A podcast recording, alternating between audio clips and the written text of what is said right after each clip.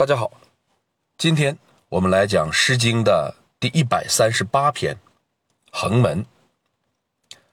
横门就是横木为门，指简陋的住所。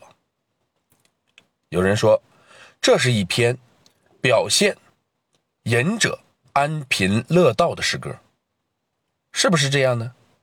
我们先来通读全诗。横门之下，可以栖池；壁之洋洋，可以乐鸡。其其食鱼，必何之访？其其取妻，必其之疆。其其食鱼，必何之礼？其其取妻，必宋之子。全诗共三章。根据重章叠句的体式，我们可以将第一章作为一个单元，后两章作为一个单元。我们先来看第一章。什么是七池？它指的是走累的人休息一下。这属于暂时性的停留，而不是永久性的居住。作者说，一个以横木为门的建筑，也可以供人休憩。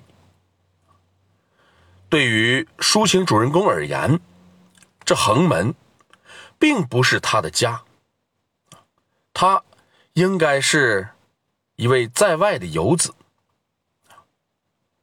但似乎很少有人注意到这一点。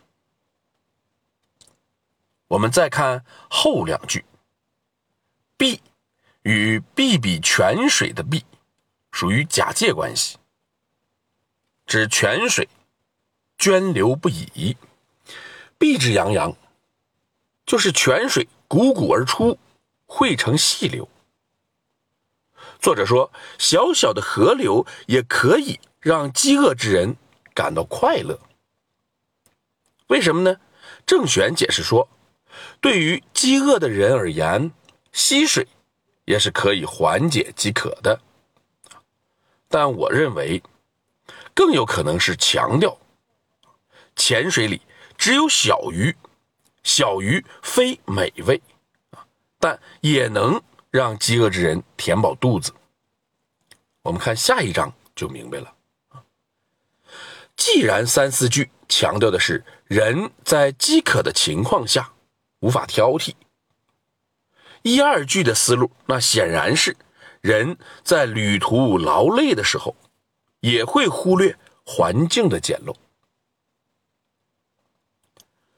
我们再来看后两章，作者反问：难道我们吃鱼一定要吃黄河中的仿鱼和鲤鱼吗？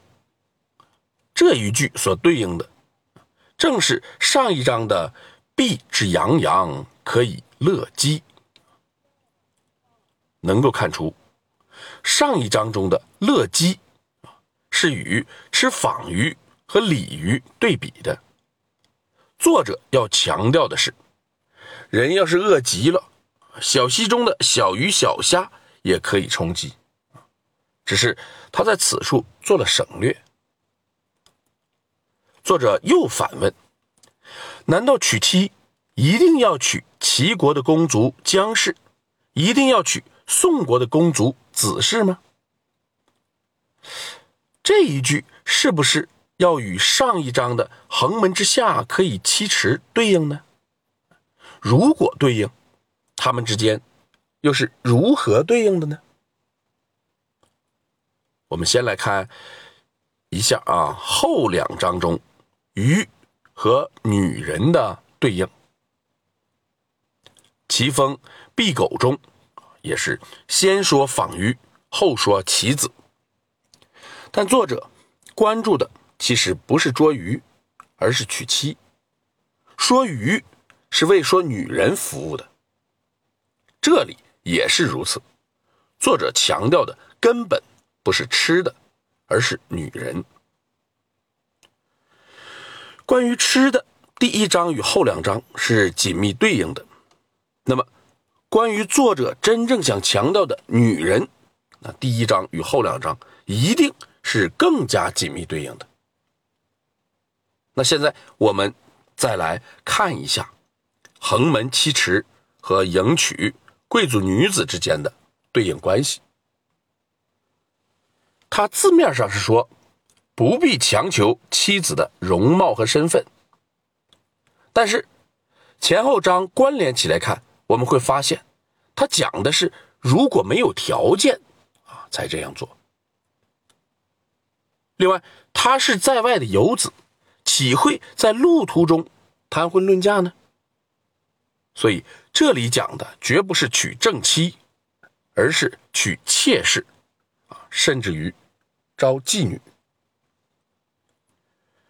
有人说，男子都这么穷困潦倒了，岂能？做这些事情呢？哎，这是可能的。我们看《孟子离楼篇》，有其人有一妻一妾章。一个天天跑到别人家坟头上偷吃祭品的人，他还有妻妾呢。作者通篇作品所表现出来的，分明是很在意美食和贵族女子。只是呢，他又做了退而求其次的啊这样的说明，这和安贫乐道之人的境界是完全不同的啊，可以说是天壤之别。由此可见，这绝不是一首表现隐者安贫乐道的诗歌，而是一首表现游子放荡不羁的世情之歌，情感。是比较庸俗的，只是因为诗句中省略了一些作者的必要信息，同时一些交代创作背景的信息又被后世人忽略了，所以才让人对第一章产生了误解。那么，我们。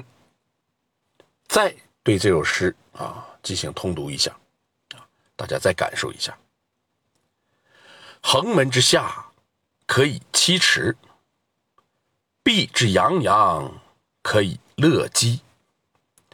岂其食鱼，必何之访？岂其取妻，必齐之疆？其其食于，必合之理，其其取妻？必送之字。好，今天我们就讲到这里。如果您听着感觉不错，希望您能够分享给别人，谢谢。